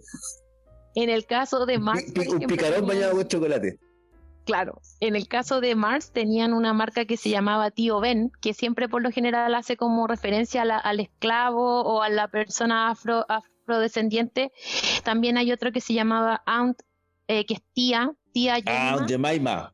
Aunt Jemima ese, es como mermelada, jarabe de algo un, helado que, se llamaba Esquimo Pie, que también lo tuvieron que cambiar, y así varias, varias eh, incluso hay, hay marcas, por ejemplo, que, que no siendo el nombre, eh, tener como la, la, denostación racial, sí lo tenían las gráficas. Por ejemplo, hay una, hay una marca de una pasta de trigo que tenía como al esclavo negro con la mujer blanca que vendría siendo como la, la no sé, la, ama. de la siembra, no sé, una cosa así. Entonces, em, más o menos este es el contexto eh, en, el que, en el que sucede em, en el que sucede todo, todo esto.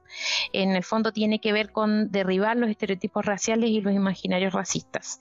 Y bueno, esto es una revisión en progreso. Ahora, respecto a cuánto esto em, estuvo bien hecho o no, a mí me parece que cambiar de negrita a choquita tampoco hay mucho esfuerzo intelectual eh, o mucho trabajo, me parece que es un poco mediocre el, el como el, el, cambio para lo que para lo que se podría hacer. Eh, me parece que también hay una falla ahí en cómo se comunica, en, en, que no se involucra un poco como al consumidor, o se hace un proceso previo. Yo creo que ahí en este eh, localmente, bueno, no sé cómo, cómo sucedió. estaba más preocupado del beso de negra. Sí, sí, ahí. estaba, ese, ese estaba más peludo un tema. Y bueno, y, como un poco como proyectando lo que se le viene a estas marcas que, eh, que tuvieron que manifestarse eh, respecto a esto, eh, todos los temas que tienen que ver con lo que hoy nos preocupa como sociedad son temas que comienzan a ser urgentes para las marcas también. Por ejemplo, el tema de la basura, que también en en el caso de todas estas marcas, el packing que utilizan genera no solamente son los productores más grandes de alimentos eh, envasados, sino que también son los mayores productores de, basura. Y eso también hoy en día si bien no ha explotado un, movimiento como el Black Lives Matter, es algo que está totalmente instalado y que también increpa a estas grandes transnacionales y corporaciones a, revisar sus procesos. Así que bueno, mi mensaje a las constituyentes de derecha que encontraron muy simpático eh, llegar a ir comiendo negrita y haberse comprado 155 negritas para ponerla también en los puestos de sus compañeros Nunca los esperé de Tere Parecía tan centrada. Es una prueba, es una prueba más de lo de mira, voy a ocupar una palabra fuerte, pero yo creo que se la, se la adjudican todo el tiempo, es ridículo. En verdad es vergonzoso porque si, si, una, si, si, si las empresas se están dando cuenta y están tomando acciones con respecto a que la sociedad está demandando cambios, eh, en el fondo cuando tú llegas comiendo negrita a la convención constituyente no haces más que el ridículo, porque en el fondo es una manifestación más de que tú no quieres que nada cambie en un momento en que la sociedad completa está cambiando y estamos todos repensando con mayor velocidad o no sé cómo decirlo, pero todos estamos de cierta manera como deconstruyéndonos, entonces llegar comiendo negrita es realmente hacer un ridículo eh, de talla mundial. Eh, explicado todo este contexto que, les comparto. Yo espero que se le vence a la negrita y le dé diarrea, ojalá, por desubicado. ¿Algún comentario respecto a ustedes sabían esto, chiquillos? O sea, bueno, sí, yo voy a plantear algo que primero, bueno, toda la información que entrega la, la Gise como buena periodista que es, eh, me parece sumamente importante. Yo creo que, como en todo este tipo de cosas, Nestlé reposiciona una marca, seguramente no estaban vendiendo tantas negritas, eh, lo mismo con las, con las demás marcas, digamos, es, es, casi lo que pasó con las famosas bolsas de plástico. Dos, en uno se irá a deshacer del sapito, yo quiero saber eso ya, ya no te entregan bolsas de plástica, pero se armó el tremendo negocio con las bolsas, porque ahora tú vas al supermercado y tenés que comprar bolsas, si es que no, si es que se te olvida llevar las bolsas. Entonces. Don Felipe, ¿usted come, come, esas galletas? ¿Sapito? No sé, usted me cuenta. ¿Qué es lo que le gusta comer más? ¿Cuál es su galleta eh, favorita? La negrita, negrita. Eh, ¿Cuántas negritas se comió hoy, Felipe? información clasificada. Exacto, exacto. Está a dieta, está dieta. Estoy a, dieta, claro. Toda esta pandemia estaba a dieta de negritas. Miren, dos cosas. Uno, agradecer nuevamente a Giselle que ponga la, nota de, información eh, como relevante en, este, en este podcast. Y dos, en, nuestra mediocridad. en nuestra mediocridad y en nuestro festival de salchichas que eran los, los pilotos de este programa antes de, que se, gracias a, a, la, a la a la suerte se, se integró Gisela y le, le dio el, el, el, toque final de, de, seriedad y de y de, de conocimientos y de, de no estupidez. Eh, dos cosas. Eh, uno, eh, las marcas no, son, no son nuestros amigos. Las marcas no son personas. El capitalismo salvaje en que vivimos quiere que las empresas sean nuestros amigos precisamente para vendernos más productos. Nestlé, el, afán de Nestlé no es tener conciencia social, sino vender productos y ojalá eh, y estrujar a todos los productores pequeños pequeños y grandes productores de materias primas para producir esos productos. Entonces ya está bien. Eh, díganos que, este producto tiene mejores cualidades que el otro, aunque sea verdad o mentira, pero no, nos digan qué pensar, no nos digan qué creer, no nos digan cómo relacionarnos. No es el rol de las marcas y de las empresas. Eh,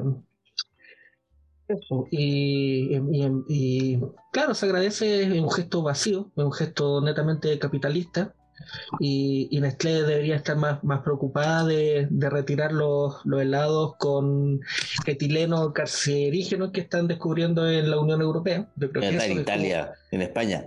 En España, yo creo que eso, eso tiene que preocuparse más que si nos gustan las negritas o los zapitos o los besos de negro. Eh, las empresas no son nuestros amigos, no nos digan qué pensar y dedíquense a vender productos. Ya veo. Voy a, voy a ver cuál va a ser mi, siguiente dulce favorito. Ya estoy volviendo a Coca-Cola ahora, así que probablemente no sea malo eh, embutirme alguna cosa. Palabras al cierre. puede, tiene su minuto de confianza. Partimos por doña Gisela. Bueno, voy a eh, cerrar con una buena noticia porque hoy el, el, Senado de nuestro país aprobó por unanimidad reformar el Código de Aguas en general, lo que significa que se aprobó reformarlo. ¿Qué se va a reformar de este Código de Aguas que ya tiene 30 años y, bueno, consagra que el agua sea eh, privado y no bien común, etcétera? No lo sabremos, pero se espera que durante el tercer trimestre de este año eh, se pueda como eh, revisar y finalmente tener una nueva eh, y más eh, actualizada versión de este código. Ya lo veníamos mencionando, se había postergado varias veces, pero hoy finalmente entró a la sala, se votó y todos eh, los senadores y senadoras de la República de Chile aprobaron a lo menos eh, que debía ser reformado este código de agua. Así que bueno, esa es la noticia de último momento con el que me gustaría finalizar. Un respiro, una bocanada de, aire y esperanza para este corazón que ya no puede sufrir más. Ya veo. Así que, dura semana. Y... y después vienen los palos y los arreglos y las cocinas, etcétera. Pero eh, disfrutemos esto, que es un paso, que es positivo, eh, lo, vengo diciendo hace harto tiempo, aquí existe el trabajo responsable de muchas organizaciones eh, científicas, territoriales, dirigentes. Eh, recordemos que hace una semana atrás se le quemaba el auto a una dirigente de Modatima. hay mucho, mucho trabajo aquí de muchas organizaciones, de muchas personas que han dedicado, que se dedican desde las leyes, desde las ciencias, desde los territorios, etcétera, y desde la escasez, desde la sequía, desde no tener agua a defender este derecho que es para todos y que me parece el más importante eh, de, defender y proteger, porque si no tenemos agua... Nos morimos. Que, de que nos morimos, nos morimos. Nos morimos. eso, bueno, una, una excelente semana y muchas gracias por, por escucharnos. Siempre un placer, chiquillos, compartir aquí en este espacio. Don Lalo, palabra al cierre, su minuto de confianza palabra al cierre. bueno, ya eh, cuando estén escuchando este programa va a haber pasado la votación respecto al tema de la ley de, listas independientes. Lo más seguro es que no hayan, y ya yo lo he filmado. Eh, pero me gustaría preguntarle a nuestros oyentes qué opinan al respecto de ese asunto, digamos, de vetar las, las listas de independientes por lo menos yo sigo pensando que lo importante de los, o los independientes importantes son los que representan un mandato. Sin embargo, eh, me gustaría conocer la opinión de nuestros oyentes que nos escriban a nuestras redes. Que, mm, así que con eso cierro, porque tengan una muy buena semana. Me parece excelente que por lo menos haya una buena señal respecto al tema del código de agua, aunque mantengo mis sospechas de las buenas señales. Eh, pero me parece que, es, un, es un tema que que es muy sucio el tema ese. Vía lleva muy contento en la semana y no está allá, así que también huelo algo sucio, que no es el agua, por supuesto. lleva Y Jorge Burgos también. Felipe Zúñiga, su cierre, minuto de confianza. Eh, eh, una invitación a, la, a las brigadas de fascistas que están eh, pintando eh, manifestaciones artísticas populares en las calles, murales, eh, recuerdos o remembranzas a, las víctimas de, la represión desde, desde el 18 de octubre, que se agarren la cabeza a martillazo. Eh, no, no, es posible que aceptar esas manifestaciones fascistas en, sociedades que, que, se dicen democráticas. mi más rechazo o sea, mi, rechazo, mi rechazo más absoluto a ese grupo de cavernícolas amparado, eh, amparados por la, derecha más, reaccionaria del país. Y, y para terminar en, en, una nota positiva, eh, me gustaría eh, recomendar la serie que hizo Rick Rubin con Paul McCartney, una serie de seis capítulos que que básicamente rememorar la, historia de Paul McCartney musical, con los Beatles, con Wings y con, todas las bandas. Eh, los recomiendo, está muy buena, escuchen música y, traten, de, traten, de, traten de ser felices. Eh, no, sé no sé cuál es eh, Amazon o Hulu, uno de esos dos de esos dos servidores. En, en Cuevana, claro. Cuevana 3. Victorred. Exacto, su, su, en su videoclub favorito. Claro. Pirata favorito, eso. Es que escuchen a los Beatles y nos vemos, nos escuchamos la, la próxima semana. Chao. Se acaba el programa, se acaba nuestro análisis de la semana. Una galleta menos. Ya, también dos constituyentes menos. Estuvo interesante. Llega Yanna a comer su vaipillas, no lo sabemos. ¿Qué pasará? ¿Qué nos depara el destino? Les recuerdo seguirnos en nuestras redes sociales, arroba elegancia cero en Twitter, arroba elegancia cero podcast en Instagram, próximamente en YouTube y Facebook. Atento ahí a los que les gusta poner la música o los programas en YouTube. Algo vamos a hacer por ahí. Les agradecemos la audiencia que tuvo el programa anterior. Eh, hemos ido creciendo gracias a ustedes. Recomienden el podcast. ¿ya? Y nos vemos la próxima semana. Chao.